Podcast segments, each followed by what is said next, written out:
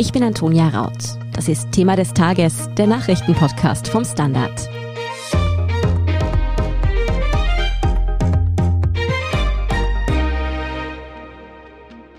Über ein Jahr lang hat uns der Ibiza-Untersuchungsausschuss beschäftigt. Es ging um versteckte Parteispenden, Bestechlichkeit, die Unabhängigkeit der Justiz und Postenschacher. Nun hat der unabhängige Verfahrensrichter seinen Abschlussbericht präsentiert. Zu welchen teils auch überraschenden Erkenntnissen er darin kommt, wer be- und wer entlastet wird und wie es mit dem Ausschuss nun weitergeht, das erklären Fabian Schmidt und Renate Graber vom Standard. Fabian, heute Freitag gelangte der Abschlussbericht des unabhängigen Verfahrensrichters zum Ibiza-Untersuchungsausschuss an die Öffentlichkeit. Leichte Lektüre war es anscheinend keine, aber was hat mit diesem Bericht denn eigentlich auf sich? Welchen Zweck erfüllt er?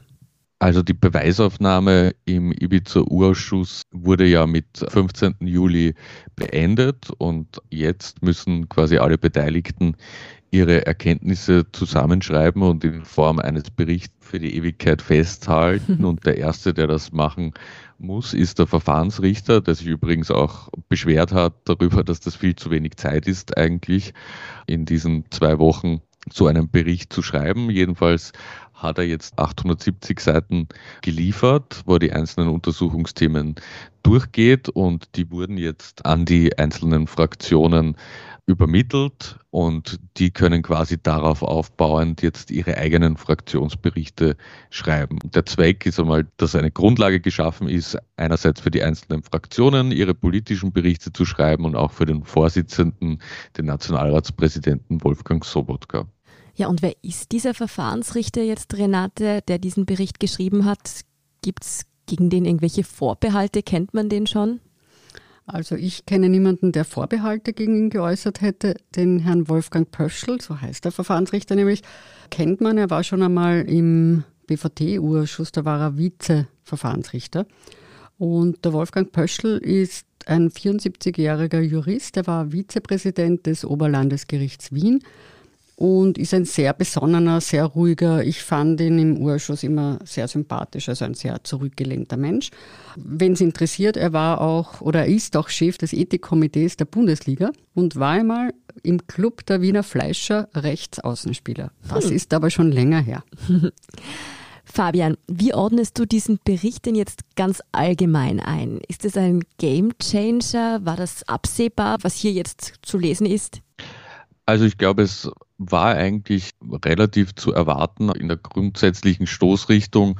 Es ist halt insofern ziemlich interessant, dass da jetzt jemand aus der Perspektive des Richters an diese ganzen Dinge, die im Urschuss besprochen wurde, herangeht und viele Interpretationen und Schlüsse, die die Opposition gezogen und getrommelt hat, einfach dann eiskalt weglässt, weil er sagt, da gibt es keine Beweise dafür. Also wir sehen es zum Beispiel in der ÖVP-Schredder-Affäre, die ja wirklich mhm. ein ständiges Thema war und da sagt Pöschel halt, ja, das waren schon interessante Abläufe, aber Beweise dafür, dass da irgendein Beweismittel vernichtet wurde, gibt es nicht. Also deswegen gibt es keine Hinweise auf Beweismittelvernichtung und ich gehe davon aus, dass dann ein politischer Bericht natürlich ganz anders aussehen wird. Also von dem her ist es einmal, glaube ich, auch erfrischend, das relativ nüchtern heruntergeschrieben zu sehen. Ich persönlich finde, dass er in den Bereichen Casinos, Affäre und ÖBAG, da werden wir dann eh noch im Detail mhm. sprechen, recht eindeutig war und weitergehend als das, was ich erwartet hätte. Und in anderen Bereichen, wie schon angesprochen, dann sehr strikt darauf verwiesen hat, dass es da keine Beweise gibt und kaum Indizien. Und da hat mich überrascht, dass er quasi die Bedenken der Opposition nicht ein Stück weiter in den Bericht hineingenommen hat. Aber es ist auf jeden Fall kein Game Changer, dass jetzt etwas Spektakuläres Neues im Bericht zu lesen wäre. Er ist halt ein Jurist und hat das aus sehr juristischer Perspektive niedergeschrieben. Das ist doch seine Rolle. Ne? Mhm. Ja, dass die Schredder-Affäre so nun ziemlich außen vor gelassen wurde, das dürfte der ÖVP ja nicht schlecht gefallen haben. Wer kommt denn gut weg in dem Bericht und wem dürfte da die ein oder andere Schlussfolgerung nicht so schmecken? Also ich würde nicht sagen, dass die Schredder-Affäre außen vor gelassen mhm. wurde, sondern sie wurde einfach so eingeschätzt, wie sie der Verfahrensrichter eingeschätzt hat. Also sehr zurückgelehnt und er hat da keine groben Verfehlungen gesehen oder dass da heimlich Beweise vernichtet worden wären. Nach meinem Dafürhalten kommen vor allem Kanzler Sebastian Kurz und auch Nationalratspräsident Wolfgang Sobotka gut weg. Im Bericht wird nirgendwo releviert, dass Kanzler Kurz irgendwelche Verfehlungen sich quasi erlaubt hätte. Zum Beispiel, es wird ihm nicht nachgewiesen oder es ist nicht die Rede davon, dass irgendwelche Spenden zugunsten der ÖVP geflossen wären. Und er war in die Bestellung Peter Siedlos zum Beispiel nicht involviert, schreibt Verfahrensrichter Pöschl. Und auf der anderen Seite, Sobotka stand ja immer deshalb sehr im Interesse und im Mittelpunkt der Opposition wegen des Alois Mock-Instituts, das von ihm gegründet worden ist, und Spenden der Novomatik bzw. Sponsorings der Novomatik. Da ist herausgekommen, dass es keine Parteienfinanzierung gebe. Und das ist auf jeden Fall etwas, was beide freuen wird und ja, vielleicht weniger gut weg. Es freut die Novomatik sicher nicht, wenn Pöschl schreibt, dass es sehr wahrscheinlich einen Hintergrunddeal mit der Politik gab und dass die türkis-blaue Regierung und die Novomatik in einem gegenseitigen Abhängigkeitsverhältnis waren. Also da wurde ja immer von Seiten des Glücksspielkonzerns bestritten, dass die Bestellung von Peter Siedlow zum Finanzvorstand der Casinos auf einem Novomatic-Ticket unter Anführungszeichen durch irgendwelche politischen Deals bedingt war. Also das ist vermutlich etwas, das negativ für die genannten ist und ebenso bei den Vereinen wird quasi noch einmal an das erinnert, wie groß das blaue Vereinsnetzwerk ist. Da gibt es ja eine ganze Reihe von Vereinen, die sehr viel Geld gesammelt haben, kaum eines ausgegeben haben. Und da schreibt Pöschel, dass man davon ausgehen kann, dass das ein Umgehungskonstrukt für Parteispenden war, also für jene Leute, die Geld an die FPÖ überweisen wollten, aber nicht wollten, dass das öffentlich aufscheint. Das wurde von den Beteiligten auch immer bestritten. Pöschel klingt da aber ziemlich sicher im Bericht. Jetzt gehen wir aber die großen Themenstränge des Ausschusses nochmal im Detail durch. Die Postenbesetzungen in der ÖPAG und im ÖPAG-Aufsichtsrat und in den Casinos, die waren ja das große Thema. Fangen wir mit Thomas Schmidt an. Wie ordnet der Bericht denn diese Postenbesetzung ein? Ja, Thomas Schmidt wollte ja schon als er Generalsekretär im Finanzministerium war und Kabinettschef offenbar immer Alleinvorstand der ÖBAG werden, die damals noch ÖBIP hieß. Und im Bericht wird darauf, auf seine Rolle und auf diese Postenbesetzung sehr kritisch eingegangen.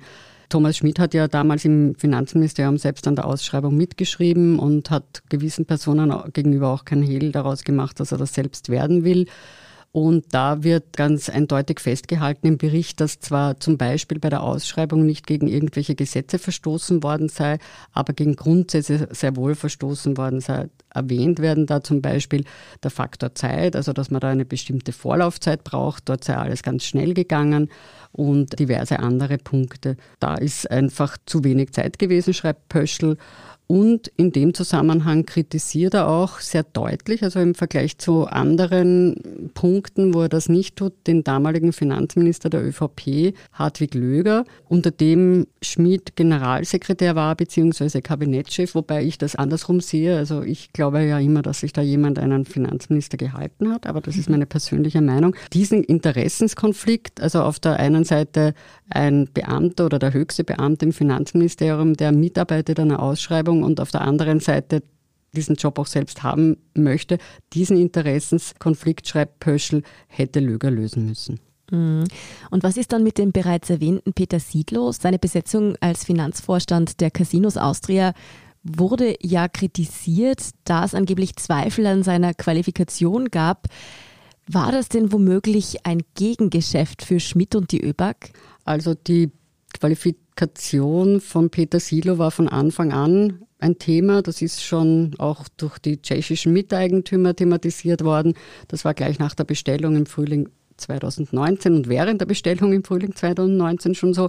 Und die große Frage, und das ist ja auch eines der Hauptthemen im Untersuchungsausschuss gewesen, war immer, ob das jungtimiert war, also die Novomatic bestellt den FPÖ, ehemaligen FPÖ-Bezirksrat Silo und kriegt diesen Posten in der Casinos AG und dafür bekommt die ÖVP ihren Alleinvorstand Schmid, also ÖVP, für die ÖBAG. Das ist relativ eindeutig gelöst worden, diese Frage vom Verfahrensrichter in seinem Bericht. Er geht von einer Junktimierung aus und sagt, dass das ziemlich wahrscheinlich ist, dass es so gewesen ist. Und er beruft sich dabei vor allem auch auf die Aussage eines früheren Casinos Austria-Chefs, nämlich des Alexander Labak. Und man muss sagen, dass er da eigentlich auch weitergeht als die WKStA, die zwar das als Möglichkeit in den Raum stellt, diese Verquickung, aber auch in zahlreichen Berichten festhält, dass man es nicht bewiesen hat und dass man auch keine Hinweise in vielen Auswertungen zum Beispiel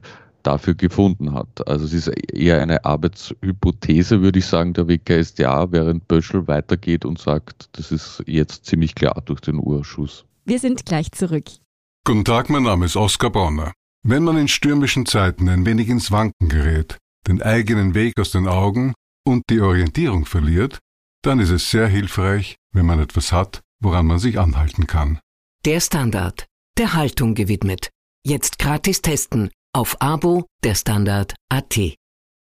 Jetzt nochmal zurück zum Glücksspielkonzern Novomatic. Den sahen viele ja als Strippenzieher im Hintergrund. Wir erinnern uns auch an Straches. Die Novomatic zahlt alle, sage er im Ibiza-Video. Hat sich dieser Verdacht denn laut Bericht erhärtet? Ja, Fabian, bevor du was sagst, sage ich was. Dieser Satz, Novomatic zahlt alles, ist ganz wichtig, dass man das betont, wurde dann zurückgezogen. Also sowohl Strache hat das zurückgezogen, also dass das nicht stimme, und die Novomatic hat das immer zurückgewiesen. Das ist ein sehr wichtiger Satz in diesem mhm. Zusammenhang. Ja, ich glaube, man kann an den Satz ja auch sehr sprachwissenschaftlich herangehen. Also alle zahlt Novomatic sicher nicht, aber wir haben einmal getitelt, Novomatic zahlt viele. Mhm. Das stimmt schon, dass in der österreichischen Parteienlandschaft und überhaupt Vereinslandschaft schon Novomatic ein großer Sponsor, Unterstützer ist von zahlreichen Initiativen und viele davon wohl auch positiv für die Allgemeinheit sind. Was der Bericht nicht bewiesen hat, ist, dass Novomatic Korruption betrieben hat. Also das nicht, aber wir wissen durch die Ermittlungen und durch den Urschuss ja auch im Detail erst, wie Novomatic zum Beispiel das Alles Mock-Institut gesponsert hat. Da heißt es auch, dass es laut Pöschel keine verschleierte Parteienfinanzierung Richtung ÖVP war, aber dass es durchaus sein kann, dass Novomatic eben den Verein des ÖVP-Politikers Sobotka unterstützt und mit ihm zusammenarbeitet, um quasi Kontakte knüpfen zu können in Richtung ÖVP. Das schreibt Pöschel schon so rein. Und dann haben wir auch gesehen, dass eben an das ISP, eines der blauen Institute, Geld geflossen ist. Das wird dann auch vom Pöschel wieder in Zusammenhang gebracht mit den Regierungsverhandlungen etc. Also es gibt da schon Hinweise natürlich auf überprüfenswürdige Geldflüsse der Novomatik, aber so wie es Strache auf Ibiza gesagt hat, stimmt es halt einfach nicht. Aber dass Pöschel zum Beispiel auch von einem politischen Hintergrunddeal spricht, den es bezüglich Casinos gab, nährt natürlich schon auch die Zweifel, ob sich die Novomatik korrekt verhalten hat. Sie selbst sagt natürlich ja und es gilt natürlich die Unschuldsvermutung. Auch die Rolle der Justiz wurde ja im U-Ausschuss immer wieder thematisiert, allen voran die des ehemaligen Sektionschefs Christian Pilnacek und des Leiters der Oberstaatsanwaltschaft Johann Fuchs. Die tauchten immer wieder auf, nämlich im Kontext, dass sie angeblich in Konflikt mit der Wirtschafts- und Korruptionsstaatsanwaltschaft geraten sein sollen, mit der WKSDA. Den beiden wurde dann immer wieder Parteinähe nachgesagt. Zu welchem Fazit kommt denn der Bericht hier? Kurz noch nacherzählt, dieser Konflikt zwischen den genannten und der WKSDA, den hat es nicht nur angeblich gegeben, sondern er hat es tatsächlich sehr gegeben. Der hat sich auch geäußert in der berühmten Dienstbesprechung vom 1. April 2000. 19. Diese Eurofighter-Dienstbesprechung, das ist auch jetzt mir erst wieder so richtig in Erinnerung gerückt, war ja das Thema der Woche, bevor dann plötzlich am Freitagabend ein anderes Thema kam, nämlich das Ibiza-Video. Mhm. Also das war genau Frühling 2019. Ja, und in dem Zusammenhang ist in dem Bericht, der ist sehr, sehr ausgeglichen, wenn man das so sagen möchte.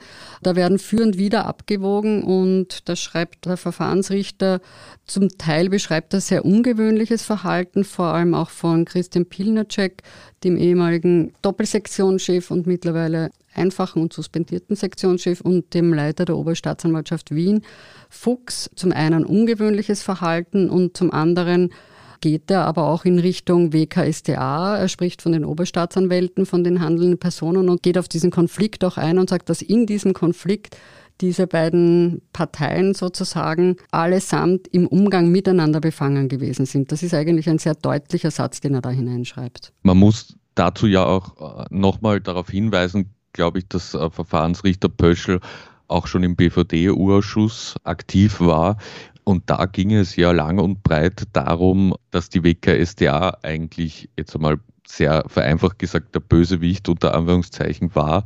Also da hat die Opposition und auch die ÖVP hat da massive Kritik an der WKSDA geäußert, wegen deren Razzia im Verfassungsschutz und den doch sehr löchrigen Ermittlungen gegen hochrangige Verfassungsschützer. Und da war die FPÖ damals auf Seiten der WKSDA und alle anderen Parteien haben den ganzen Ausschuss lang eigentlich die WKSDA heftig kritisiert und da war Pöschel eben auch als Vizeverfahrensrichter hautnah dabei und von dem her denke ich, dass ihm das auch jetzt noch sehr präsent war, dass das eben ein Konflikt ist, ein Zerwürfnis, das schon eine sehr lange Vorgeschichte mhm. hat. Und er beschreibt ja auch in dem jetzigen Bericht, was die WKStA, was auch Christina Jilek, die ja sehr prononciert ihre Kritik vor dem Urschuss dargestellt hat, was die genau kritisieren und sieht das auch in einem sehr formaljuristischen Rahmen und sagt dann eben auch, da kommen wir aber noch später hin, was denn die Lösungsmöglichkeiten sein. Und er sagt auch dezidiert, dass die damals agierenden Minister, das war Josef Moser und Clemens Jablona in der sogenannten Übergangsregierung, dass die eigentlich dazu aufgerufen gewesen wären, diesen Konflikt zu lösen und Konsequenzen zu ziehen. Man merkt schon, auf diesen 870 Seiten geht es wirklich ins Detail, auch in sehr komplexe Verstrickungen. Jetzt endet dieser Bericht auch mit Empfehlungen. Fabian, wie lauten die denn? Da gibt es eine ganze Reihe von Empfehlungen, die genau das zum Thema haben, worüber wir gesprochen haben. Ich glaube, recht wichtig ist, dass Pöschel empfiehlt, dass Beamte, die in Ministerien arbeiten und Berührungspunkte zu staatsnahen Unternehmen haben, dass die dann eine Cooling-off-Phase, eine Wartezeit von zumindest einem Jahr in einer Abteilung ohne Berührungspunkte haben sollen, bevor sie sich dann für leitende Positionen dort bewerben sollen. Ich glaube, das ist auch etwas, das eigentlich politisch durchsetzbar sein müsste müsste nach diesen ganzen Vorgängen rund um die ÖBAG-Bestellung. Eine Lex Schmied. Genau eine, eine Lex Schmied quasi.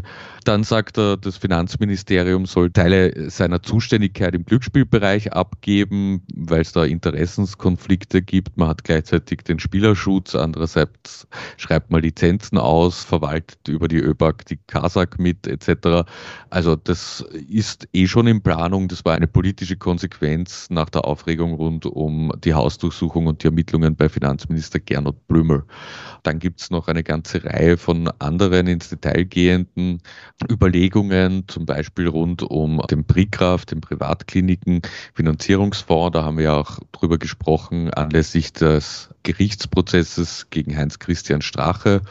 Was auch sehr schön ausgedrückt ist, dass zur Vermeidung von Missverständnissen Treffen und Gespräche mit leitenden Unternehmensrepräsentanten in den Akten festgehalten werden sollen. Auf gut Deutsch, bitte chattet nicht mehr so leger miteinander. Also die Kommunikation zwischen Ministern und Unternehmens-CEOs war ja doch eines der Hauptthemen in dem Urschuss. Also das sind so die Dinge, die er vorschlägt. Und im Punkto Urschuss selber schlägt er vor, dass die Verfahrensordnung überarbeitet wird in den Bereichen des Vorsitzes und der Aufgaben des Verfahrensrichters. Also so seine eigene Rolle, dass er doch immer wieder kritisiert wurde von den Abgeordneten, vor allem der Opposition, weil ja fast jede Frage geprüft wurde auf ihre Zulässigkeit. Und naja, es ist nicht fast jede Frage auf ihre Zulässigkeit geprüft worden. Es sind schon Fragen geprüft worden. Okay, aber es gab heftige Geschäftsordnungsdebatten. Das stimmt aber sehr oft auch, weil der Verfahrensanwalt auch eingeschritten ist, der ja quasi auf der Seite der Auskunftsperson steht. Aber natürlich, ja, und es wurde auch sehr viel mit dem Vorsitzenden gestritten. Das wissen wir alle. Ja, das soll verbessert werden. Und ebenso hätte er gern für diesen Bericht mehr Zeit gehabt, weil das war der Bedeutung der Arbeit des Urschusses in keiner Weise angemessen, dass er mit zwei beziehungsweise einer Woche da jetzt auskommen musste. Viele fragen sich jetzt auch, welchen Einfluss dieser Bericht noch hat. Es laufen ja doch mehrere Verfahren auch gegen den Bundeskanzler und den Finanzminister, die mit diesem Untersuchungsausschuss in Verbindung stehen. Kann man davon ausgehen, dass der Bericht darauf Einfluss hat? Also ich glaube das nicht. Also auf Ermittlungen der Justiz nehme ich nicht an, dass ein Bericht großen Einfluss nehmen würde. Also ich glaube zumindest nicht so, dass er jetzt irgendeine Stoßrichtung mhm. ändern würde, dass er irgendwie als entscheidendes Maß herangezogen wird, wenngleich natürlich, also ich finde das schon immer überraschend auch, wenn in Berichten der Staatsanwaltschaft, in den Ermittlungsakten zum Beispiel auch auf Zeitungsinterviews oder Zeitungsartikel hingewiesen wird, quasi als Referenz für diesen oder jenen Ermittlungsschritt und weiteres Vorgehen herangezogen werden. Und so wird wahrscheinlich der Verfahrensentwurf auch sicher in der einen oder anderen Form in den Akten vorkommen in Zukunft. Und wie geht es denn nun weiter? Ist der U-Ausschuss damit komplett abgeschlossen und denkt ihr, dass es einen Ibiza-Untersuchungsausschuss 2.0 noch geben wird? Also zum Ersten ist der U-Ausschuss noch nicht abgeschlossen, weil jetzt kommen noch die Fraktionen mit ihren vom Fabian bereits erwähnten Fraktionsberichten und dann wird sich der Vorsitzende des U-Ausschusses, Präsident Sobotka, noch damit befassen und dann wird dieser Bericht ja auch noch debattiert im Parlament. Das wird im Nationalrat im September der Fall sein. Und zum Thema zweites Verfahren, ich nehme an, dass das schon noch kommen könnte, weil es ja so viele neue Erkenntnisse noch gibt, angeblich aus den neuen Unterlagen, die noch gekommen sind, die man nicht mehr behandeln konnte. Ich glaube, die Opposition, wenn man so reinhört, kämpft ziemlich mit sich und debattiert leidenschaftlich miteinander, wie man denn den nächsten Urschuss anlegen könnte, weil das Ibiza-Video jetzt schon ein guter Grund war, so viele verschiedene Untersuchungsthemen zu verbinden. Wir haben da ja gerade jetzt im Podcast auch gemerkt, wie breit mhm. diese Themengebiete eigentlich aufgestellt waren. Es ist zu vermuten, dass das bei einem nächsten Urschuss nicht mehr so sein kann. Und dann ist die Frage, konzentriert man sich jetzt zum Beispiel noch einmal auf Parteispender? Geht man in Richtung auch Wirecard, wo ja in Deutschland im Bundestag ein Untersuchungsausschuss war, der ziemlich viele Verbindungen nach Österreich offengelegt hat? Oder nimmt man jetzt die ganzen Zerwürfnisse in der Justiz zum Anlass, um quasi zu sagen, man macht eine Art Weisungsurausschuss und prüft noch einmal, was unter den vorigen Justizministern passiert ist in einzelnen Ermittlungen? Oder will man jetzt doch wieder Finanzministerium machen, wenn jetzt angeblich bei der exekutierten Aktenlieferung so viele neue Dinge da sind, wie die Opposition teilweise behauptet. Also ich glaube nicht, dass man all diese Themen wieder in einen Urschuss stopfen wird können. Deshalb wird es spannend, für was man sich dann schlussendlich als Fokus entscheidet. Ja, vielleicht findet sich ja dann auch kein Verfahrensrichter mehr, wenn die so wenig Zeit haben und so viele Themen abhandeln müssen. Fragen über Fragen auf jeden Fall, die da noch übrig bleiben nach dem Untersuchungsausschuss. Ich habe das Gefühl, wir haben nicht das letzte Mal hier im Podcast über das Thema gesprochen. Vielen Dank, Renate Graber und Fabian Schmidt, für diesen Überblick über dieses so komplexe Thema. Sehr gern. Danke. Ciao. Wir sind gleich zurück. Guten Tag, mein Name ist Oskar Bonner. Ein Job, den man machen muss, ist ein Beruf. Ein Job, den man machen will, ist eine Berufung. Sollten Sie auf der Suche nach letzterem sein, empfiehlt sich ein Blick in den Standard. Es geht um Ihre Einstellung. Jetzt Jobsuche starten. Im Standard und auf Jobs der Standard.at. Und hier ist, was Sie heute sonst noch wissen müssen.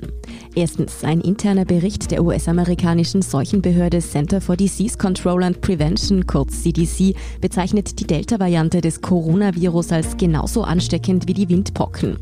Die Delta-Variante sei deshalb besonders gefährlich. Es sei wahrscheinlicher, dass man sich trotz Impfung ansteckt und sie könne schwere Erkrankungen auslösen. Das berichtete die New York Times heute Freitag. Das interne CDC-Dokument sei laut der US-amerikanischen Zeitung auch die Basis für die geänderte Haltung der Behörde zur Maskenpflicht gewesen.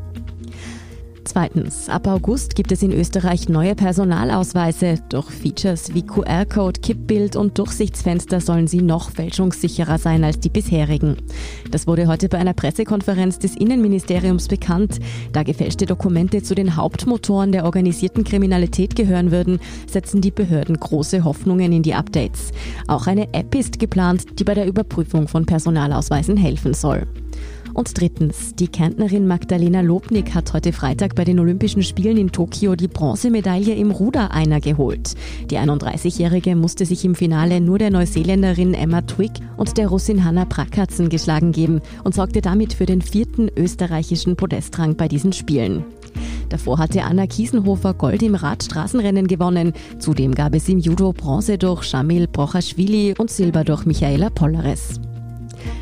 Die weiteren News zu den Olympischen Spielen in Tokio gibt's natürlich wie alles andere zum aktuellen Weltgeschehen auf der Standard.at. Um keine Folge von Thema des Tages zu verpassen, abonnieren Sie uns bei Apple Podcasts oder Spotify. Helfen können Sie uns mit einer 5-Sterne-Bewertung und, wenn Sie uns über Apple Podcasts hören, mit einem der Standard Podcast Premium Abonnement. Für 3,99 Euro im Monat unterstützen Sie direkt unsere Arbeit und hören alle aktuellen und künftigen Folgen von Thema des Tages und von unserem Schwester-Podcast Besser Leben ohne Werbung. Dazu suchen Sie in der Apple Podcast App einfach unseren Kanal Der Standard und schließen dort dann ein Der Standard Podcast Premium Abo ab. Außerdem freuen wir uns immer über eine nette Rezension oder auch Verbesserungsvorschläge. Die schicken Sie am besten an podcast.derstandard.at. Danke für Ihre Unterstützung. Ich bin Antonia Raut. Baba und bis zum nächsten Mal.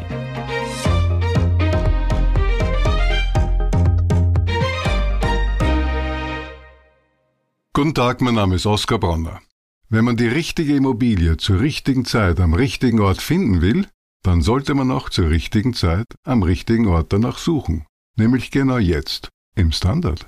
Tausende Häuser und Wohnungen bei nur einer Besichtigung. Im Standard und auf Immobilien der Standard.at.